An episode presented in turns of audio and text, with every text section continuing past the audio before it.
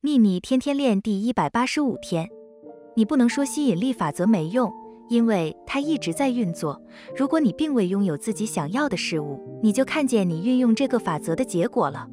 假如你并未拥有你想要的事物，那么你就是在创造并未拥有你想要的事物这样的结果。你仍然在创造，而法则也仍然在回应你。了解这一点之后，你就可以重新引导你那不可思议的力量，去吸引你想要的一切。愿喜悦与你同在，朗达·拜恩。